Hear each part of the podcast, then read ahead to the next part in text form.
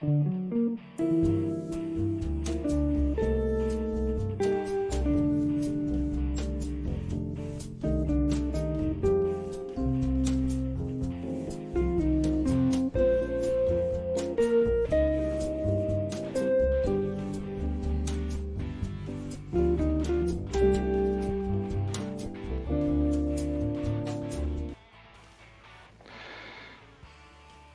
¿qué tal? ¿Cómo les va? Bienvenidos, bienvenidas al autopase que comienza a esta hora de la noche a través de el canal de Facebook de Dame Gol y a través del canal de YouTube de Radio 5 Pinos. Por supuesto, comenzando a esta hora de la noche. Eh, tenemos muchas cosas para comentarles, tenemos invitados, ustedes ya lo ven en pantalla, sí, ya lo vieron, lo vamos a presentar en segundos nada más. Eh, así que vamos a estar conversando del Super Clásico 192, nuevo triunfo de Colo Colo frente a la Universidad de Chile. Eh, ya va encaminado para los 10 años donde la U no le puede ganar a, Colo Colo, eh, esa es la verdad de las cosas, y pasan muchas cosas en la U eh, de forma negativa y la vamos a estar conversando, digo, acá en Autopase.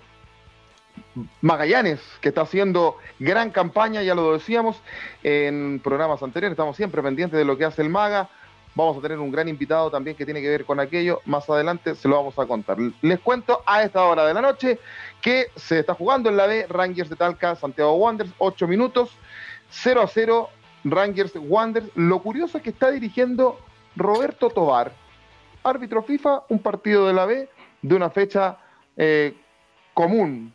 No se está definiendo todavía nada, pero bueno. Eh, todo eso y más esta noche en Autopase. Pero antes les quiero contar lo siguiente. ¿Cómo te verías con una polera o polerón de tu cantante o serie de, o dibujos animados favoritos? O necesitas un estampado para tu pyme o empresa, esa imagen que siempre quisiste, Imagina y Estampa lo hace para ti. Estampados personalizados, poleras, polerones, tazones, choperos y mucho más. Nosotros te apañamos. Encuéntranos en Instagram, arroba imagina-estampa y en el WhatsApp al más 569 5819 3778.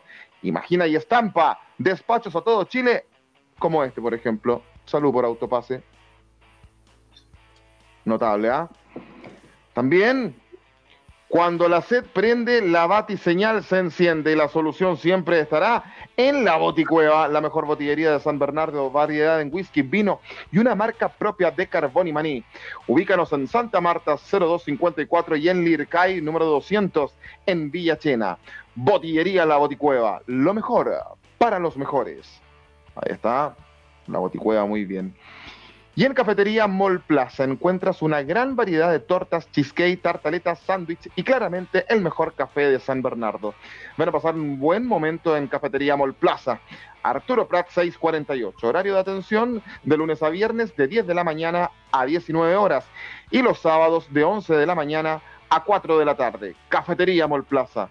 Servir es nuestro privilegio. Bien, eh, autopase a esta hora. Don Miguel Relmuán, ¿cómo le va?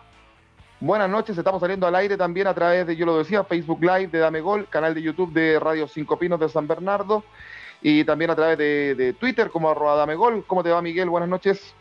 Buenas noches Joaquín, buenas noches a toda la gente que nos sigue hasta ahora eh, a través de Dame Gol, a través de Radio Cinco Pinos de San Bernardo. Muy contento, feliz porque tenemos un excelente invitado, alguien de las comunicaciones de la radio, agradecerle antemano, pero paso a Joaquín para que tú lo, lo presentes. Claro que sí. Eh, es un destacado comunicador, periodista deportivo. Lo hemos escuchado y con esto no quiero faltarle el respeto, pero yo desde que hace muchos años, no, no quiero decir desde que tengo uso razón, pero que lo hemos escuchado en radio cooperativa, al aire libre en cooperativa.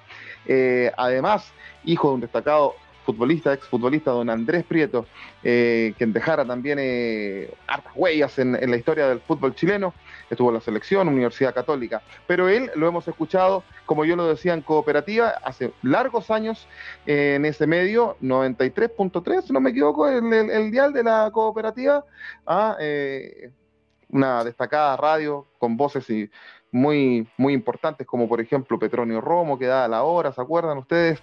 Pero bueno, eh, es un excelente invitado porque además eh, nos va a acompañar en un post super clásico, donde también vamos a conversar con él, eh, donde nos va a dar sus impresiones de lo que deja este, este partido, este triunfo de Colo Colo 3 a 1 frente a la Universidad de Chile.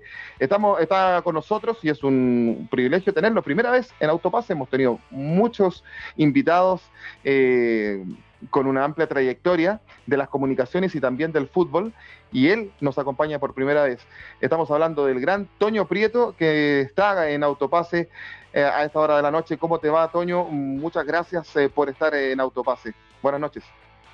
Hola, buenas noches. Eh, un gusto estar con ustedes en Autopase y acompañándolos. sé que van por radio, sé que van también por las plataformas digitales. Un gusto de estar para que hablemos de fútbol, de deporte, de lo que quieran. Vamos a hablar de fútbol, de deporte, por supuesto, pero, pero le tengo que preguntar, ¿cuántos años lleva usted en las comunicaciones y en cooperativas eh, eh, específicamente? A ver, te cuento, en eh, Radio Cooperativa llegué en, 1994. Llegué en el último año del programa Ovación, cuando Ovación. Nicanor Molinare, que estuvo muchas décadas él fue el que me llevó a la radio cooperativa, después vino la transición al programa al aire libre al año siguiente y yo fui uno de los que eh, seguí eh, en, la radio cooperativa. Eh, y en el mundo de del, periodismo, de las comunicaciones, creo que estuve desde que nací. Siempre fui un adicto a leer todo lo que venía a mis manos, diarios, revistas, escuchaba radio, siempre estuve metido, ligado a las comunicaciones una parte de mi vida leyendo, informándome, escuchando, eh, pero también eh, en la cercanía eh, con el fútbol a través de mi papá. Iba, iba, a todos los estadios, a toda la zona de camarines y veía cómo se trabajaba en radio, televisión, medios escritos. O de alguna manera siempre estuve ligado. así que eso te podría contar. Toño, metámonos a la cancha, ¿le parece? Vamos al partido de ayer que se jugara en Talca. Eh, usted lo decía, usted está del año 94 en cooperativa, eh, ha crecido con un, con un, balón de fútbol por una cosa sanguínea, ¿no? Y uno, uno estaría acostumbrado a que estos clásicos se jugaran en un estadio donde corresponda, en, Santiago. Eh, debió haber sido el Estadio Nacional, no está listo, entiendo que va a estar para para el clásico universitario. De hecho, si uno ingresa a la página de la NFP, ese partido el 27 de agosto se va a jugar en el Estadio Nacional. Eh, a, uno le gusta, a uno le gustaría que fuera en la noche, pero lamentablemente no nos comportamos bien y hace que las autoridades eh, tomen estas medidas donde se juega a mediodía y en regiones, además por el problema que tiene, uno de los tantos problemas que tiene la Universidad de Chile, que no tiene un estadio para jugar. Pero vamos al partido. ¿Qué le pareció? Eh, a mí me da la sensación de, si bien Colo Colo fue superior, sobre todo en el segundo tiempo, eh, lo gana con jerarquía, más que con buen fútbol. Eh, ha mermado un poco la, pese que es exclusivo líder, le saca seis puntos de ventaja al segundo, que es Ñublense de Chillán, porque además se le dieron los resultados. Pierde Ñublense sorpresivamente con la Serena, que está peleando abajo. Pierde Curicó 0 a 4 con Everton. Un, amigo me decía, irreconocible Curicó. Y Colo Colo lo aprovecha y lo gana. Pero los problemas gigantes están en la U. Eh, un equipo que, juega con una defensa muy joven, un equipo desbalanceado. ¿Qué impresiones tienes tú eh, del, partido que, se jugó el día de ayer en Talca? Sí, varios puntos fuiste tocando. Uno, eh, desde mi visión, alguien o, o muchos debieron haber hecho todo lo posible para que este partido se jugara en el Estadio Nacional. Punto. Es así, es un gran, es un gran acontecimiento deportivo que reúne la atención de millones de personas. Por lo tanto, eh, el Estadio Nacional debió ser eh, la sede. Eh, debió ser la sede. Después, después, después probablemente el tema del comportamiento de los hinchas no está resuelto, no va a estar resuelto por mucho tiempo eso está estancado, no hay soluciones. Nadie quiere, nadie se atreve a dar los pasos que se necesitan. Pero entrando a la cancha, el gran favorito por lejos era Colo Colo, eh, en, todo, no solo por ser el líder, sino que por, por, lo que viene, por lo que viene del ciclo técnico con Quintero, de, ya esta la segunda temporada, eh, un equipo con una idea clara de juego que en general la expresa en la cancha, al frente un equipo que viene de, tumbo en tumbo, de rebote en rebote, de técnico en técnico, eh, con un diagnóstico ya muy claro hace rato, pero que no se eh, corrige. Em, voy a compartir contigo. Colo Colo gana. ¿Gana bien? Sí. ¿Gana, gana, gana en forma brillante? No. Creo que las tres últimas victorias de Colo Colo van por ese camino. Gana, sí. No juega, a lo mejor no juega muy bien, pero gana. Cuando los equipos eh, eh, te, hacen esa ecuación, eh, uno dice, bueno, el día que juegue bien no solo va a ganar, sino que va a ser campeón. Yo creo que Colo Colo, eh, más allá de que ha tenido que hacer retoque su entrenador, salida de Solari, lesión de Amor, lesión de Fuente, suspensión de Costa, búsqueda de extremos en ataque, bueno, se te puede dar que eh, vas a tener que ir encontrando nuevamente un funcionamiento. Fuentes, Pavé funcionaba muy bien, eh, Amor, Falcón funcionaba muy bien, Solari, Costa, Lucero funcionaba muy bien, tuvo, tiene que retocar las tres líneas eh, de, la cancha y a veces te genera.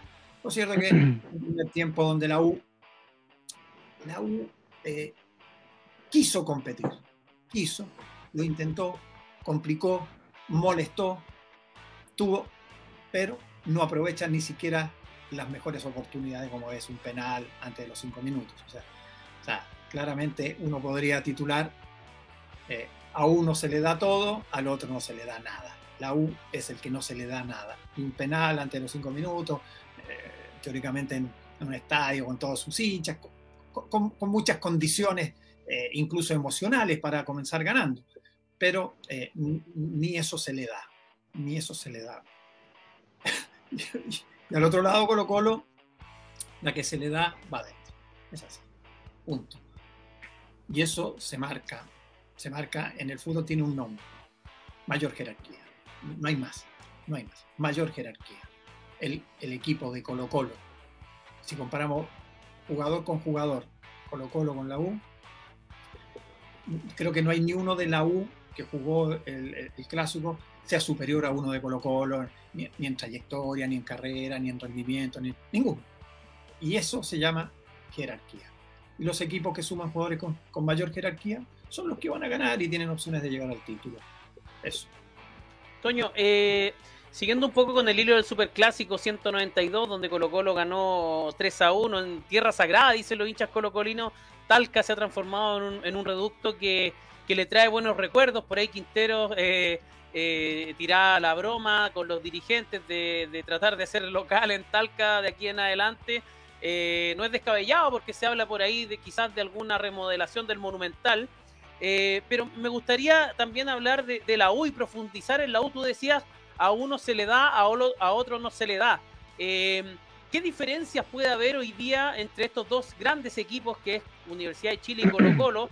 Ambos tocaron prácticamente la posibilidad del descenso hace poco tiempo, pero con la gran diferencia que Colo Colo hoy día tiene una posibilidad de pelear un campeonato, de exportar jugadores, de eh, eh, dar tiraje a la chimenea con Quinteros, de, ser protagonista quizás no al nivel que los chilenos queremos, los que amamos el fútbol a nivel internacional, pero estar ahí en la palestra. Y Universidad de Chile que ya suma 10 años de derrotas con Colo Colo y, no tan solo con Colo Colo, suma 10 años de fracaso, diríamos, eh, a nivel dirigencial. ¿Qué tiene que hacer la Universidad de Chile para poder salir de esto? ¿Cuál es, cuál es la metodología? Yo sé que para ti es, difícil porque como analista del fútbol eh, tú ves la parte táctica, la parte técnica, pero más allá de la parte institucional y, siendo un hombre de fútbol que siempre ha estado ligado al, al, gremio, a la, profesión, a, toda esta disciplina que tanto amamos, ¿qué, tiene que hacer la U? Porque realmente es penoso que Universidad de Chile, más allá del morbo del clásico y que y la hegemonía de Colo Colo, un clásico desvalorizado, eh, prácticamente el clásico más desigual del mundo, eh, y, no se ve alguna salida de Universidad de Chile para poder volver a hacer, eh, a levantar esos años hermosos con Marcelo Sala, el 2011, etcétera. ¿Qué pasa en la U? Bueno, hay muchas frases hechas en el fútbol. El fútbol no tiene lógica, para mí sí tiene lógica. En el fútbol cualquiera puede ganar, no, no cualquiera puede ganar. A este nivel, a un nivel eh, de alta competencia, eh, como es un clásico, no hablo de la elite, de alta competencia en nuestro fútbol, es la primera división. Eh, probablemente el inicio del ciclo de Heller, te voy a decir algo, el, toma cuando viene ya finalizando todo lo que fue aquello de el ciclo donde estuvo San Paoli, donde estuvo Federico Valdés, después Jurasek, él recibe, él recibe, él invierte, invierte mucho.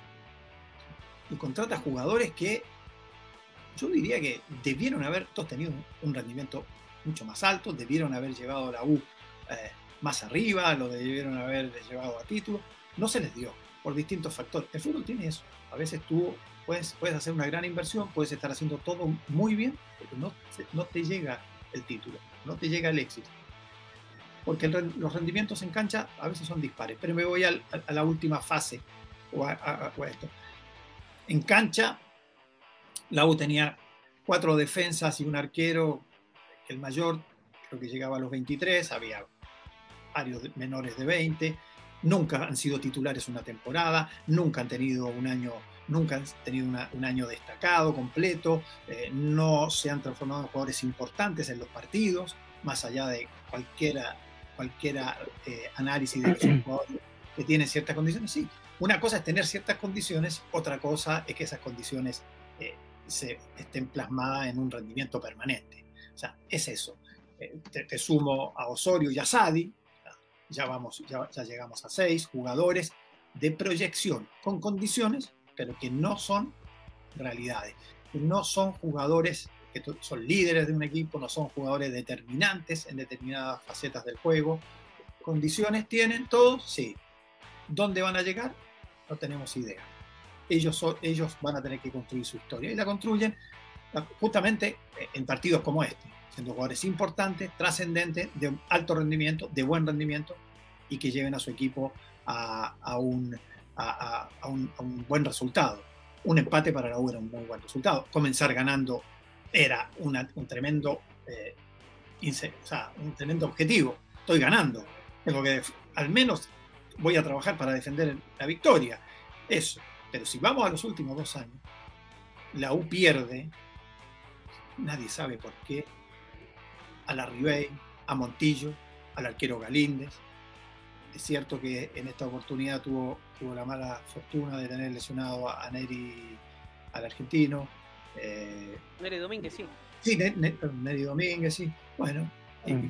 pero, pero, pero, pero sí, pero en la sumatoria del equipo que tú podías poner, eh, aún con Neri Domínguez, no, no. La U está claro. Su entrenador, el uruguayo López, fue claro en la conferencia de prensa. Hay que mirar la tabla de posiciones que dice la verdad. Hay que mirar la tabla de posiciones para saber qué objetivos tenemos. Está claro el mensaje. La, él dice, es, la verdad, nosotros merecemos estar ahí, esa es la verdad. ¿Y nuestro objetivo cuál es? Mantener la categoría. No hay más. La U, no hay más. No hay más. Eh, yo siento que la U también se arrastra, se deja, los que, los que están liderando los proyectos de la U, muchas veces se dejan arrastrar por la masividad que tiene la U, por las opiniones de los hinchas en redes sociales, en otros ámbitos, y, se, y se dejan arrastrar. El hincha de la U aplaudió la llegada de Seymour. Y viene. Ya su carrera está terminada. Lo, querían en el clásico. Un jugador que llevaba casi dos meses sin jugar. No sé, yo sigo sin entender el momento que entra Seymour. Seymour si López lo hubiera puesto cuando estaban uno a uno, te la doy. Te, puede, te puede dar una mano, eh, aún con el signo de interrogación de su estado físico, te puede dar una mano en faceta del medio campo. Pero Seymour entra, a estar perdiendo 2 a 1. Y, esa clase de decisiones, yo siento que de la U lleva muchas confusiones a los que lideran todos estos procesos. No, este tiene sangre azul y con eso basta. No, no basta. Mm basta, ya no basta, o sea, no basta. no basta. Eh, eh, para mi gusto, eh, la U se han hecho muchas cosas mal. Y ya no es problema de técnico, eso está claro. Puede, pueden sacar a López, van a traer a Pérez, a Soto, a González, a quien sea. Son los mismos jugadores. A veces los jugadores, hay momentos donde ya dan, eh, son, dan- son fatiga, de- ya tienen fatiga en el material, ya no dan más, ya hicieron carrera, ya toparon el techo. A Colo Colo le pasó con Valdivia, con Paredes, con Matías Fernández. Ya no daban más, no, no daban más. O sea, eh, hay veces que ya no hay más. Y tú tienes que empezar una renovación. ¿Qué hizo Colo Colo? Renovó, acertó, los jugadores tuvieron buenos rendimientos. Y más que contratar, siguió el mismo plan de la Católica. ¿Qué hace? Renuevo. A, lo- a los que me dan éxito, trato de no que no se me vayan, los mantengo, los sostengo. Eso es lo que ha hecho Colo Colo. Y, y esa es la diferencia hoy. a mí me hace mucho sentido lo que, lo que tú dices con, con esta con esta U confundida, porque la U está confundida y se conforman, y lo hemos dicho acá en este programa, con muy poco. Ven que Ronnie Fernández pelea todos los balones y, y están pidiendo 11 Ronnie Fernández. Y la verdad es que, claro, el gol de ayer fue un golazo, le, le- le- le sale por, por premio jugador porque el tipo intenta, pero no es suficiente, no es suficiente con eso. Y a uno que otro hincha por ahí, yo decía que tienen la autoestima baja como hincha, porque ya a alguno le gritó ídolo. Entonces, no es suficiente. Y la U se conforma con muy poco, la, la hinchada se- ya se está conformando Mira, con, Yo- con yo eso solamente mojar la camiseta. No, no, si es- eh, eso ya quedó atrás. O sea, los, ju- los jugadores de la U la mo- recontra mojaron. O sea, corrieron, recontra Mm. corrieron. Dieron el máximo. El problema está en la jerarquía, en la calidad, en la categoría. Colo Colo es un, un equipo sólido, agresivo, sabe a qué juega, ha tenido buenos resultados, tienen confianza, son líderes, tienen todo eso. Probablemente, si tú a Ronnie Fernández lo pones en Colo Colo, seguramente va a tener un rendimiento mucho más alto. Probablemente si tú pones a Osorio o a Sadi en Colo Colo, con ese equipo, con toda esa estructura, seguramente van a jugar mucho mejor. O sea, van, van, van a destacar, van a, van a tener buen- mejores conexiones, mejor nivel de, de asociación, mejor nivel de, de pelota. O sea, eso es así.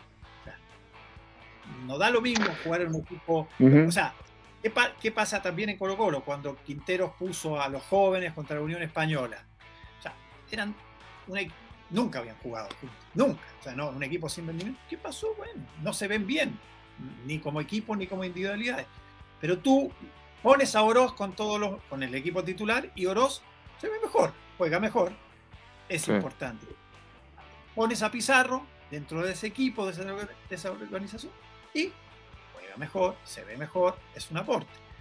E- Eso también es la lógica del fútbol. Por eso cuando dicen no, el fútbol no tiene lógica. Lo que, lo que yo digo, suelo decir, más que lógica, el fútbol no tiene libreto. El libreto nunca está escrito. Probablemente alguien me pueda decir, eh, Toño, pero el del clásico estaba escrito, Colo Colo le iba a ganar a la U. Sí, es cierto, ese libreto está escrito. Pero nadie sabe si Ronnie Fernández aceptaba el penal antes de los cinco minutos, ¿qué pasaba? Seguramente ahí el libreto entraba a cambiar. Pero Claro que sí. Toño, la verdad que hay muchos temas que nos encantaría seguir conversando contigo, pero con honor al tiempo, te voy a hacer la, última pregunta que tiene que ver con la selección. Eh, esta selección que, ya tiene un microciclo. Ayer eh, Brian Cortés y otro par de jugadores de Colo Colo se iban a este microciclo que trabajan hasta el día miércoles con Berizzo. Esta nueva etapa de la selección con Berizzo, eh, con jugadores que ya vienen de vuelta. Vidal en el Flamengo, que, que está siendo factor. Hoy eh, cerró su vínculo Alexis Sánchez con el Inter. Se dice que ya está firmado en el Olympique de Marsella. La generación dorada que ya viene de vuelta y que se habla tanto de este recambio. Si bien hay jugadores que están apareciendo y que están yendo a, equipos de Europa, ¿cómo visualizas esta, esta, esta etapa de, de que, que- se inicia en la selección, Toño? yo creo que eh, yo creo que vo- voy a decir lo mismo que cuando asume Rueda y cuando asume Martín Lazarte. Eh, es un momento crítico para la selección. O sea, si no clasificaste con Pisi hace cuánto, ocho años, no Más clasificaste ahora con Rueda y Lazarte. ¿En cuántos años más? La generación dorada, no. no puede, a nivel sudamericano, no puede, en esta clasificatoria sudamericana no puede, para mí, en mi opinión. O sea, yo, yo creo que hay que hacerles una estatua a todos ellos, a todos ellos. Va a ser muy difícil que tengamos jugadores en el Manchester United, en el, Manchester City, en el mm. Barcelona, en el Bayern Múnich, en la Juventus, en el Arsenal, en el Inter. Va a ser muy difícil, va a pasar un tiempo. Hay una distancia muy grande esa distancia. los, pero, sí, dale. Eh, pero la, transición, eh, ahí tú ah, te enfocabas en, el, en, la generación dorada y también en la gente joven. Marcelino Núñez en el Norwich, eh, Bereton ahí sonando en el Leeds, por ahí se queda la Championships, es una buena liga. Eh, Mesatú que nos dejó bastante buenas sensaciones, otros jugadores de recambio. esta transición que tiene que hacer Berizzo tiene que ser, como se dice en buen chileno, de una o tiene que ser paulatina. Eh, ¿Con qué jugadores te quedarías? Porque aquí el chileno es muy extremo, dice, eh, no, que Vidal no lo podemos jubilar, que Charles Arangui eh, está en buen nivel. Sí, pero también hay jugadores que están pidiendo cancha y a veces los tapan. ¿Qué, tiene que hacer Chile y A ver, lo difícil es justamente lo que tú dijiste. Los jóvenes todavía no piden cancha. Ninguno ha jugado donde estos jugaron. Ninguno ni cerca. O sea, Marcelino Núñez va a la segunda división de Inglaterra, no va a la Premier. ¿Eh? Mm. Esa, es la verdad. O sea, no nos engañemos, no nos autoengañemos. Yo entiendo, el fútbol es un negocio, los medios son un negocio, todo dice, no, grande Vidal, hizo un gol de penal con el Flamengo. Pero ya no es Europa. Ya no va a jugar mm. la Champions. Ya no va a jugar. Los mejores del mundo, ¿dónde juegan? ¿En Sudamérica o en Europa? lamentablemente juegan en Europa. Aparece cualquier jugador sudamericano bueno de 16, 17 y se lo llevan ya. Y ya no juega acá, a jugar allá. Se va a desarrollar allá y los mejores juegan en Europa. Y, esa, y esa es diferencia. O sea, eh, los jóvenes chilenos, o sea, si Berizzo decide irse por los jóvenes, que yo creo que no va a ser así, yo creo que él va a, va a querer dejar una columna vertebral de jugadores de la generación dorada, eh, eh, esos jóvenes, o sea, cualquier, cualquier zaguero central chileno va a tener que jugar contra Darwin Núñez del Liverpool, así nomás, contra Messi, contra Neymar, contra, todos los que juegan en los mejores equipos del mundo. Y esos jóvenes chilenos no juegan en los mejores equipos del mundo, no están acostumbrados a jugar contra esos futbolistas, y esa es una diferencia. Y los rendimientos de Bravo, Medel, Vidal, Aranguis, Alexis, Isla, van cada año en declive. Es una cosa natural. ojalá fueran eternos. Mm. Ojalá jugaran hasta los 60 años. pero eso es imposible. Eso es imposible, por lo tanto, mi visión para la próxima fase clasificatoria mundialista, eh, muy difícil, crítica, crítica. Salvo que haya una explosión de jugadores jóvenes en uno o dos años, porque los jugadores jóvenes te pueden dar, te pueden dar eso. ¿Sabes qué? ¿Sabes? Lo último va a terminar. Si hubiera jugadores jóvenes de alta proyección, aunque tengan 16 o 17 o 18, ya no estarían acá. Eso te lo firmo. O sea, cualquier jugador mm paraguayo, chileno, uruguayo, peruano, colombiano, brasileño, que tienen un nivel importante, los europeos que los llevan Los europeos tienen scouting en todo el mundo, sobre todo en Sudamérica. Muchos veedores de clubes viven en Sudamérica solo para ver jugadores o descubrirlos. Y eso te da sensación. Y para terminar, Chile está atrapado además en que la formación termina aquí a los 18 años y no a los 20, como, era, como fue siempre, como es en el mundo entero. Chile es el único país en Sudamérica y del mundo que no tiene entre 18 y 20 años competencia. No tiene. Entonces, si, o tú eres muy bueno a los 18, o si no explotaste antes de los 18 y vas a explotar a los 19, ya te, perdiste. El club no te va a hacer contrato y te fuiste. Eh, es, es, es, un, es un laberinto sin salida que también los clubes miran para, para el otro lado. Mm. Les conviene no hacerle contrato a los jugadores, pero bueno, es lo que estamos viviendo. Toño, ha sido un agrado conversar contigo acá en Autopase. La verdad es que quedamos con un poco de desazón porque con lo que viene con la selección, y yo coincido, esta generación dorada, a esa edad que tú lo dices, ya está explotando, y además con, con veedores como Zulantay, que hoy, hoy, hoy no los tenemos, y además viene Bielsa después, y los Pule y todo, y todo aquello.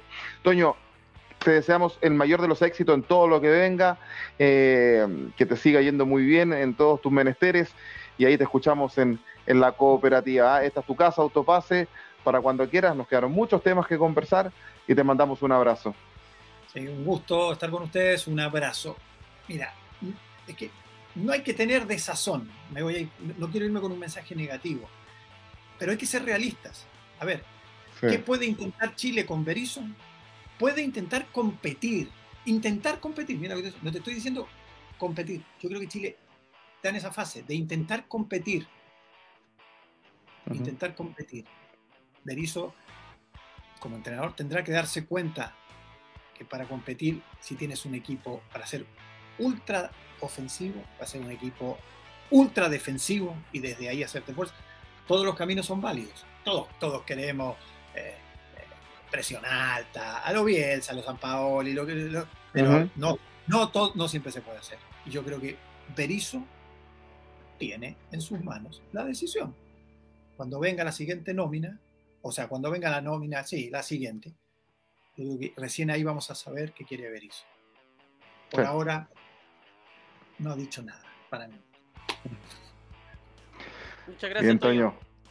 Muchas gracias, te mandamos un abrazo. Que tengas buena noche. Saludos. Saludos. Nos vemos. Saludos para ti también. Bien, pues eh, era Toño Prieto de Radio Cooperativa conversando con nosotros eh, en un inicio de, parte de su carrera, el superclásico que nos dejó el día de ayer con el triunfo de Colo Colo 3 a 1 frente a la Universidad de Chile y terminamos hablando de la selección, por supuesto, con un señor de las comunicaciones como es Toño Prieto. Eh, les cuento que en 38 minutos, 1 a 1 a Rangers Santiago Wander, iba ganando Wander 1 a 0, recién cobró un penal Roberto Tobar y es el 1 a 1 en el fiscal de Talca. Y ahora tenemos, ya que les doy el resultado de un, de un, partido de la B, vámonos al ascenso, eh, donde está nuestro querido y viejo Magallanes, que juega todavía en San Bernardo, si bien ayer jugó en La Pintana, todavía juega en San Bernardo, saldrá, saldrá de la comuna, sería bueno tener a nuestros amigos de Magallanes eh, más adelante también en el, programa y quizás alguien del municipio para conversar. Pero vamos a ir al presente, vamos a ir a la cancha. Lo tenemos ya a nuestro invitado, un destacado volante creativo que jugara en varios clubes eh, de, nuestro, de nuestro país. Fue formado en la Universidad Católica, jugó en Curicó Unido, Deportes Concepción, en La Pintana, en Barnechea, Deportes La Serena, Deportes Iquique, Santiago Morning y en nuestro querido Magallanes, un volante con llegada, por supuesto, y que está destacando, como muchos de sus compañeros, en el intratable Magallanes, que está puntero con 54 unidades, a exactamente 12 puntos de. Em, a 13 puntos de. Si no me equivoco, de Cobreloa, que ayer sumó un punto, que empató y hace 41. Estamos hablando de y se enfrentan este fin de semana, o sea, partido en el partido de la fecha de la B, y por eso que tenemos a Camilo Gainza a esta hora de la noche. Que nos acompaña en Autopase. A través, de, a través de señal telefónica. ¿Cómo estás, Camilo? ¿Nos escucha? Buenas noches. Hola. Ahora sí, Camilo, ¿cómo estás? ¿Lo escucha? Buenas noches, ¿me escucha?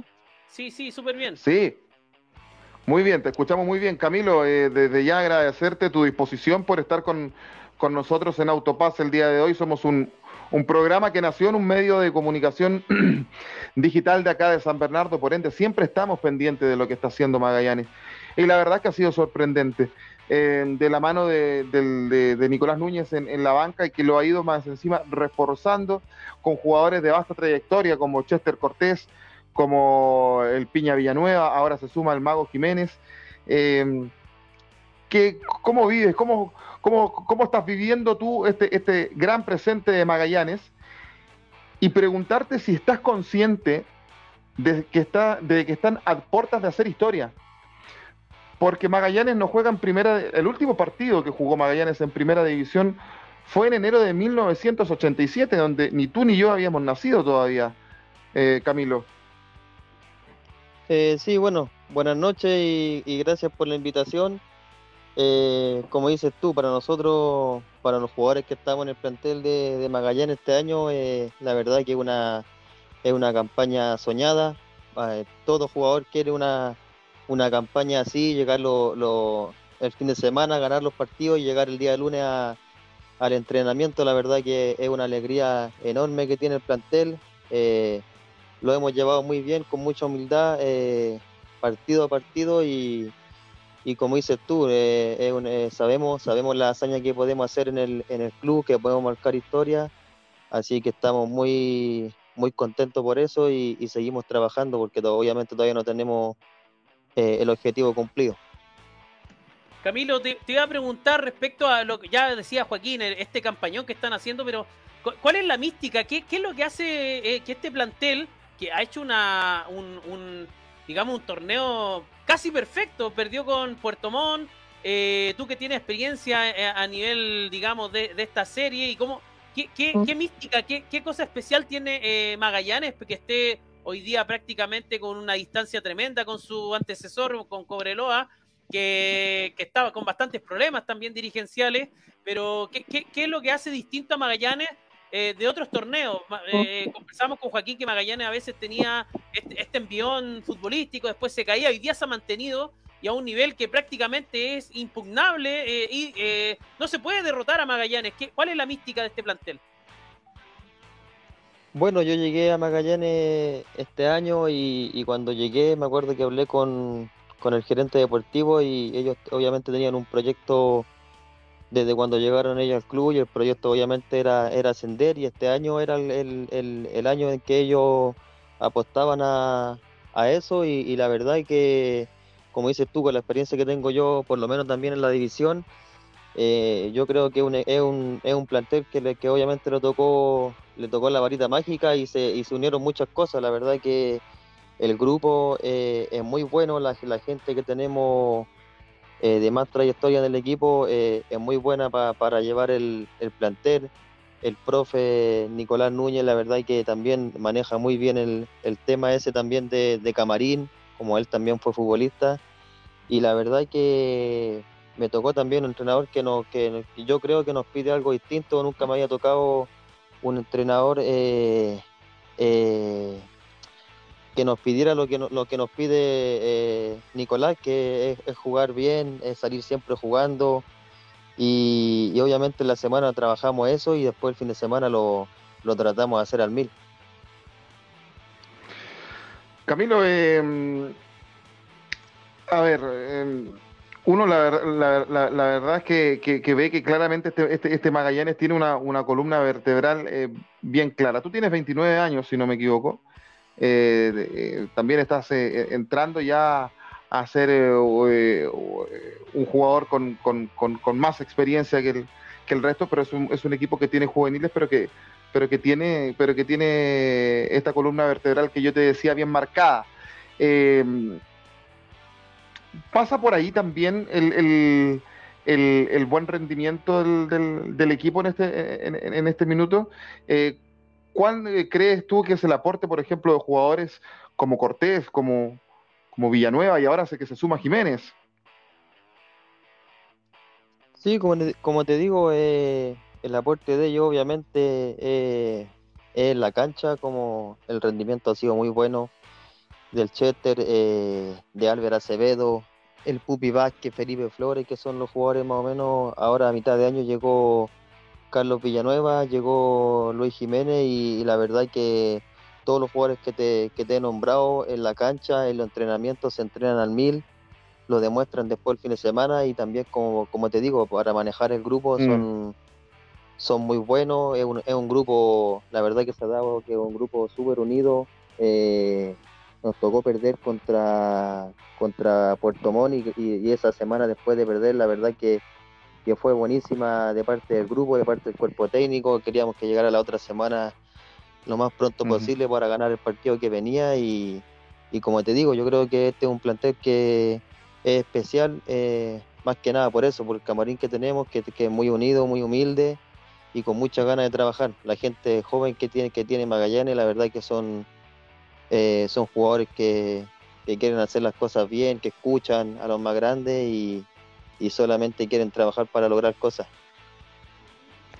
Camilo, la vigésimo tercera fecha eh, los va a enfrentar a ustedes con el, el, segundo de la tabla que está, que está peleando.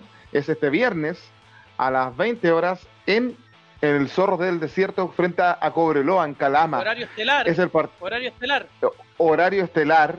De hecho, no hay, no hay partidos de primera división para ese, para ese día programados para la, para la televisión. Y y la verdad es que es el partido de la fecha, como yo te decía, si bien le han sacado una buena cantidad de, puntos a, Cobreloa, que solo empató con Santa Cruz el, día de ayer, ¿cómo visualizas este, este, este, partido? Ir a jugar a la altura, un, un, buen horario, y, son es el partido donde están los dos clubes peleando por lo más importante, que es el, ascenso a Primera División. ¿Cómo lo ves, eh, Camilo?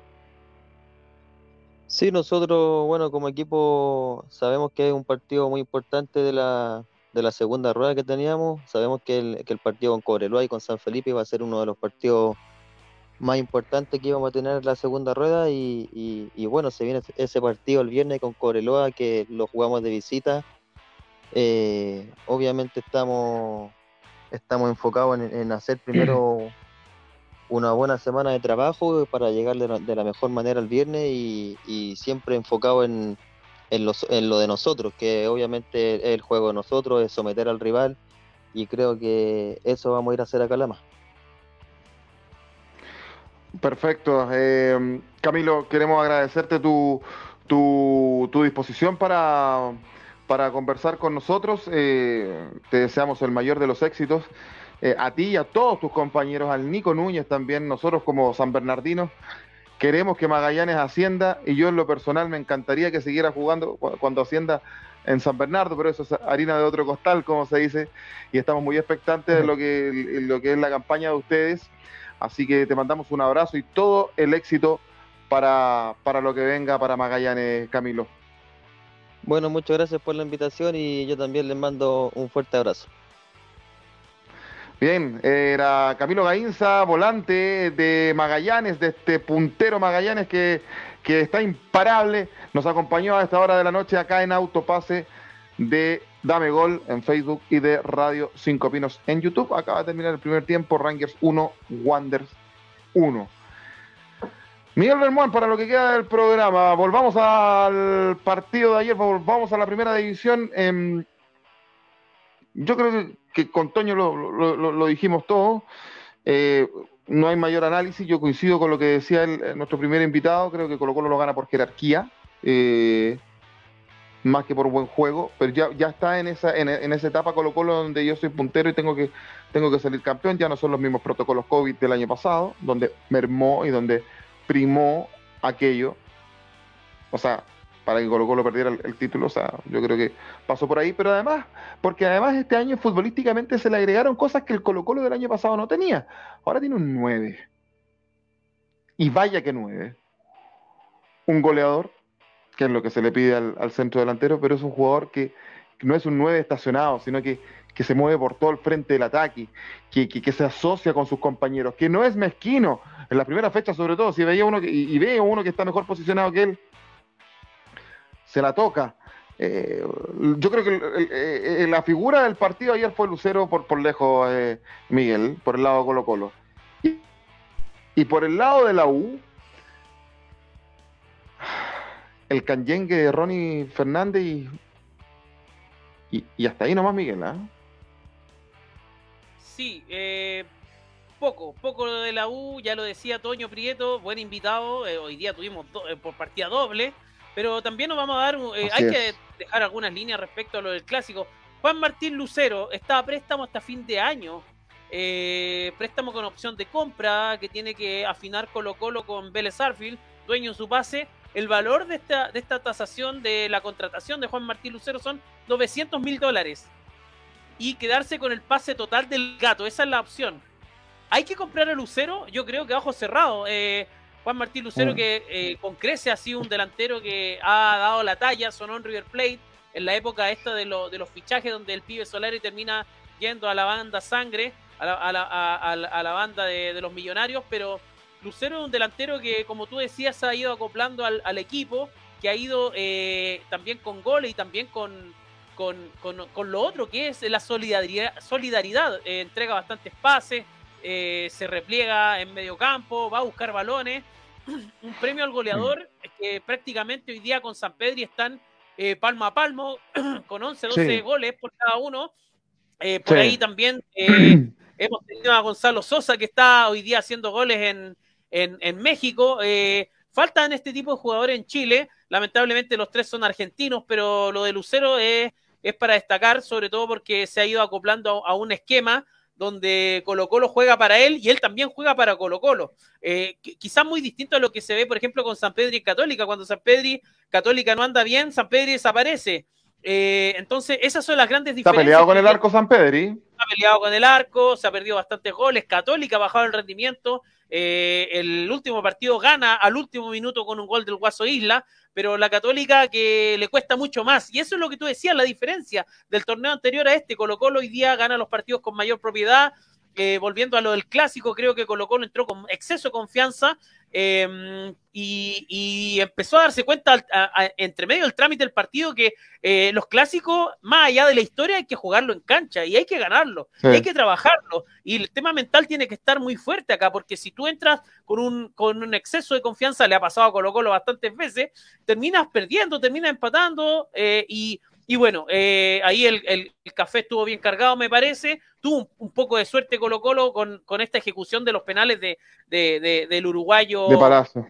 De Palacio, que realmente es, es para pegarse cabezazos, porque un jugador que no viene jugando, un jugador que ya perdió un, un, penal en un clásico, no puede repetirse un penal. Eso, eso es, es, hipotecar eh, eh, lo, lo, de lo del club, lo del plantel, lo, de, lo del trabajo de la semana. Entonces, ojo ahí, eh, también no me gustó mucho las declaraciones del uruguayo López, porque él dice, un periodista le pregunta si el, equipo era corto, si las contrataciones no son las correctas, y él dice, yo ya hablé de eso y el plantel ya está. ¿Qué cuesta con decir que su plantel es bajo, es débil? Si él mm. se hizo cargo con este plantel y, y lo puede ir evaluando en el camino. Entonces, no, no es descabellado ir con la verdad. Vamos con los comentarios, ya se está conectando bastante gente acá. Eh, Rick Garrison, como siempre, dice el, el retorno del rey. Eh, Magallanes a primera está a un solo suspiro de la gloria. También nos saluda Regio Panel, un fuerte saludo para Rick. Este equipo tiene mística e historia para lograr grandes hazañas, además retornar a la primera división, a la división de oro de nuestro fútbol Chilean eh, Premier League se refiere a Magallanes. Ah. Gabriel Garrido, que fue papá, así que le mando un saludo a Gabriel, eh, que, acaba de ser eh, papá eh, de un gran retoño colocolino, me dice él. ¿Qué tiene que hacer Zavala para ser titular? Yo creo que Zavala tiene que jugar como jugador clásico, entró y cambió. Por ahí las cartas de Joe decían un tapado, alguien por ahí. Me parece que las cartas iban asociadas a Zavala, que entró bien, le faltó la zurda para rematar, pero de ahí vino la jugada del gol. Eh, Rick también dice, ayer se dio la tónica, el clásico buen momento de uno de los rivales y el pésimo presente del otro. Sin embargo, el Buya se convirtió en equipo del montón, de segunda línea. También dice la UC, aún no se recupera de la resaca del tetracampeonato. También del exceso de confianza, creo yo. Faltan más minutos mm. para Zavala en el equipo del cacique, el reemplazo natural del pibe. Sí, lo de Zavala, ayer Quinteros dijo en, en la conferencia de prensa que se había inclinado por Vicente Pizarro al darse cuenta de que la U ponía en el medio a Israel Poblete, que viene un poco de menos a más, pero no mucho más tampoco, ¿ah? y Emanuel Ojeda, que Pizarro le daba ese equilibrio defensivo en el medio terreno, que quizás con Zavala no. Eh, Zavala es un muy buen jugador en ofensiva, dijo, pero tiene que ir mejorando también la recuperación. y que donde ahí le falta un poco, y eso es lo que, esas son las dudas que le dejan a Quinteros, principalmente que no lo pone de titular.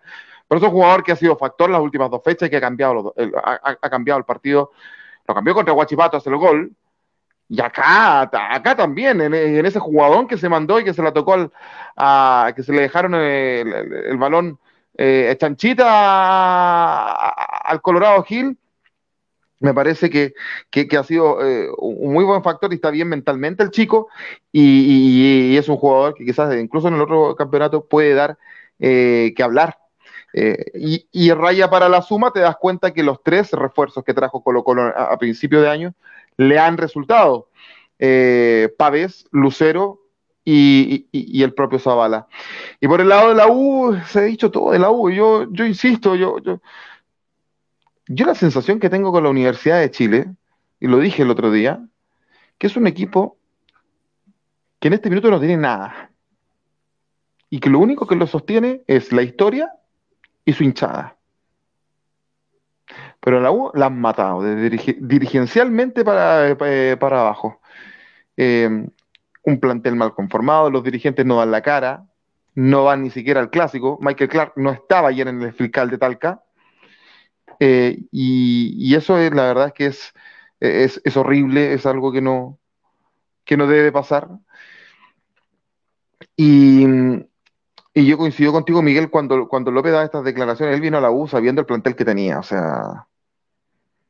Eh, partamos por ahí es muy parecido a lo que dice, por ejemplo, cuando estaba el colombiano eh, Escobar. O sea, eh, te hiciste cargo de, un, de, un, de, un, muerto, por decirlo de alguna manera, y hazte cargo. O sea, no, no. Eh, le preguntan por, por el plantel, si es corto, si no están los jugadores necesarios. Hay jugadores que, más allá del morbo, reconocen que el plantel mm. de la U es débil. lo de Pinilla, lo de Johnny Herrera, que ellos mm. obviamente con el fanatismo y con la emoción quieren que la U gane, pero Después en, frío, en el análisis lo dicen, la 1 tiene plantel, eh, por ahí mm. Pinilla decía, eh, yo me vestiría y defiendo más que estos, que estos pendejos, por ahí dijo, eh, así que realmente es, es para ese cabezazo, pero también no quiero liquidar a los jugadores jóvenes, por ahí algunos hinchas de la U estaban criticando a Sadi, estaban criticando a Osorio, estaban criticando a Campos, oye, esos tres nombres son los mejores jugadores de la U. Lo de, lo de Campos, a mí me parece que es un jugador de proyección y que la selección chilena tiene que tener en cuenta. Es un jugador bastante importante, de muy buen estado físico, que llega bastante bien a los balones, que da seguridad muy rápido en la salida, de buena chique, eh, va a dar seguridad. Ahí tiene un arquero por años. Y lo de Asadi eh, es un jugador distinto, lo más parecido al Mago Valdivia que he visto en cuanto a calidad, gestión técnica. Y, lo de Osorio fuera de, norma, ojalá que llegue un buen equipo, que no se pierda pero le están dejando la mochila a estos jóvenes, eh, a estos niños. Entonces, ese es el eh, problema. Eh, yo coincido contigo, Miguel. Una cosa es ser juvenil de un equipo que anda bien, como en el caso de Colo Colo, destaca Pizarro, destaca Jason Roja cuando entra, qué sé yo el otro día cuando jugó hasta este, este chico Dylan Portilla, todos estos jugadores que, pero es porque andan en un, en un, en un, en un grupo que, que, está muy bien liderado y que anda bien en la cancha y, y, muy bien desde la mano del técnico Quintero. Pero en la U les dan la responsabilidad para apagar este incendio y para que ellos sean el, el factor solución. ¿Cómo iba a andar bien ayer? Alguien criticó a Osorio, pero si Osorio lo estacionaron por el lado derecho, si no es su posición, es un jugador que se tiene que mover en, el, eh, eh, eh, en lo más parecido quizás por ahí a Arturo Vidal, guardando las proporciones de la comparativa, ¿no? Que se mueva más libre en la zona ofensiva. Lo mismo a Sadi, que es un jugador que a mí me encanta. también lo estacionó por el lado izquierdo, cuando por ahí debió haber estado quizás Pablo Aranguis. Eh, y si los hinchas de la U quieren matar a alguien, maten, maten al uruguayo, maten a, no ah. sé, al, a Tapia, maten a, otros jugadores, pero a los, a los juveniles no los toquen, porque eh, desde ahí pueden salir cosas importantes. Eh, lo dijo Toño Prieto, los juveniles de Colo Colo acompañados de, los, de los Gil, de los Costa, de los Luceros, por ahí de, de, mm. los demás experimentados.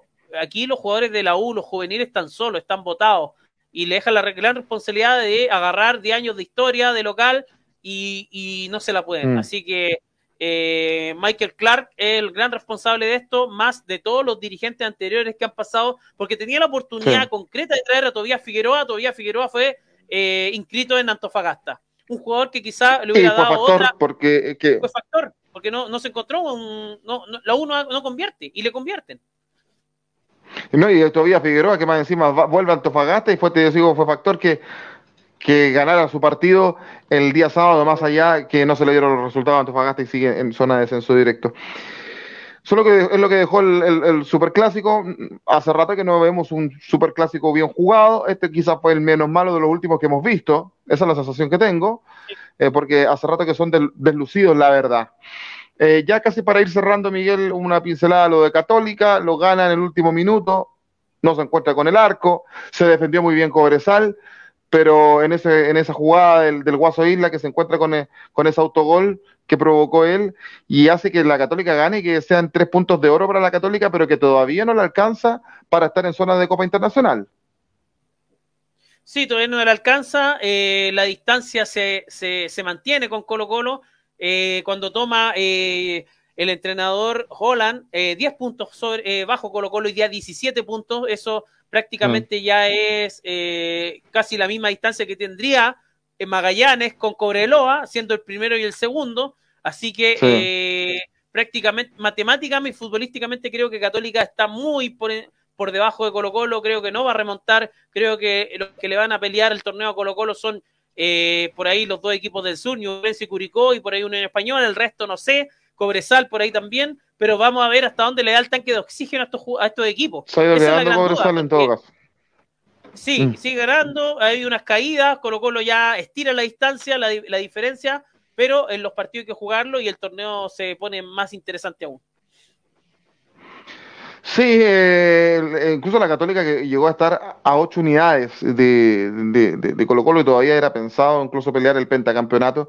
Quedan nueve fechas y se ve cada vez más complicado para que la Católica pueda hacer algo. Primero tiene que entrar en zona de Copa Internacionales. De hecho, quedó décima en la tabla porque con el triunfo de Audax italiano ayer hizo 26 el Audax y lo superó por un punto la Católica. Eh, e igualó a Guachipato la Católica, pero tiene mejor diferencia de gol.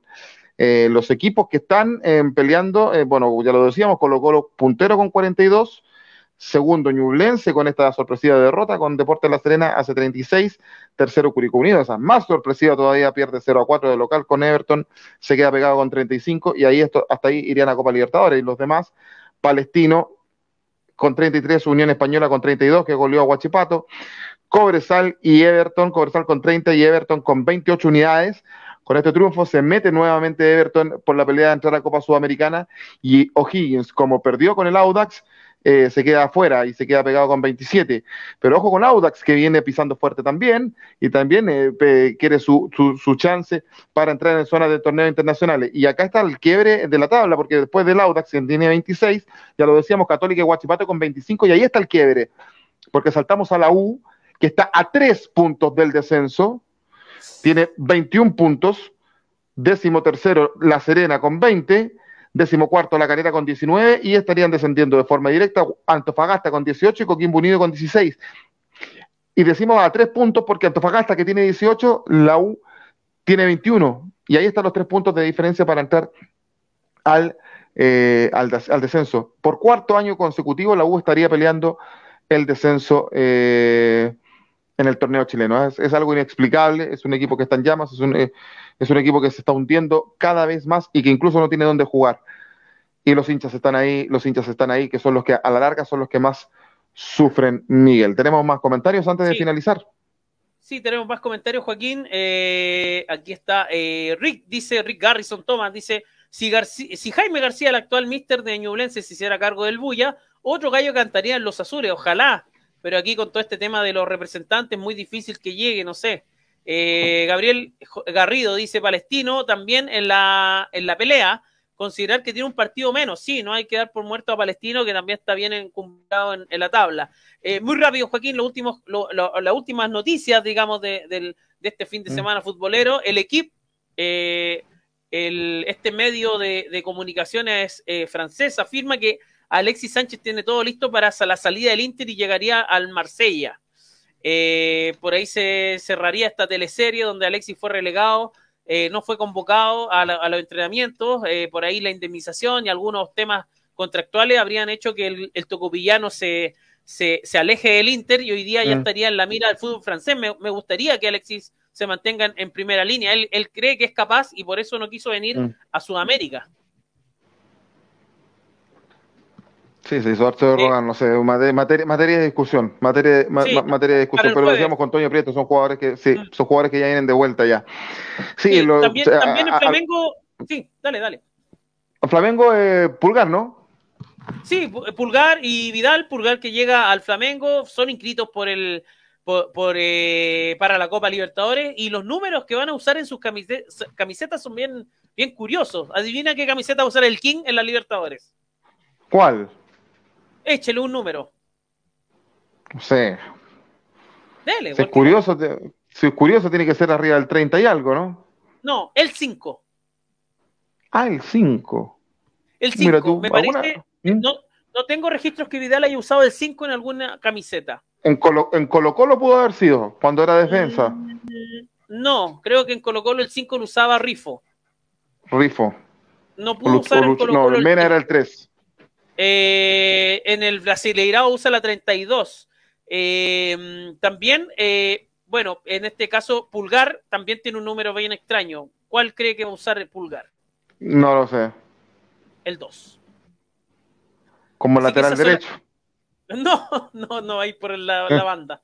Lo que menos tiene es, mucha velocidad y despliegue de pulgar por ese lado, pero, pero en fondo son las camisetas que están sobrando y son las que finalmente terminan para los jugadores chilenos mm. en esta Copa Libertadores, donde esperemos que saquen la cara por el fútbol chileno, que lleguen bien arriba. Y lo de Luis Suárez también, que llega a, Nacional. Por ahí subimos un video en TikTok eh, donde eh, anunciamos la firma. Eh, los dirigentes era para la risa, estaban más nerviosos que el mismo Suárez, que se reía todo el rato, no sabía qué firmar, dónde firmar.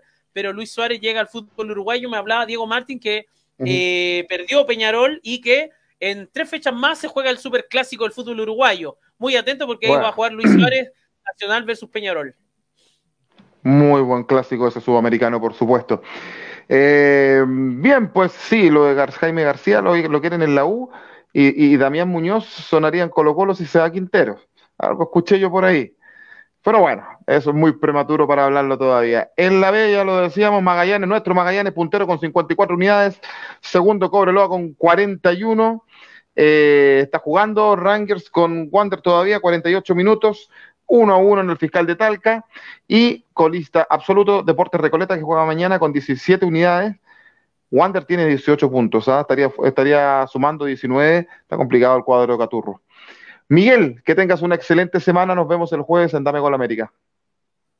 Sí, nos vemos el jueves en Dame Gol América. Un gusto, eh, Joaquín, como siempre, y nos vemos que tengan buena semana. Y a ustedes también agradecerles su compañía, como siempre, con Autopase de no mediar nada extraño. Nos encontramos el próximo lunes a las 20.30 horas, como siempre, a través del Facebook Live de Dame Gol y el canal de YouTube de Radio Cinco Pinos de San Bernardo. También nos encontraríamos el jueves por la noche con Dame Gol América por Dame Gol.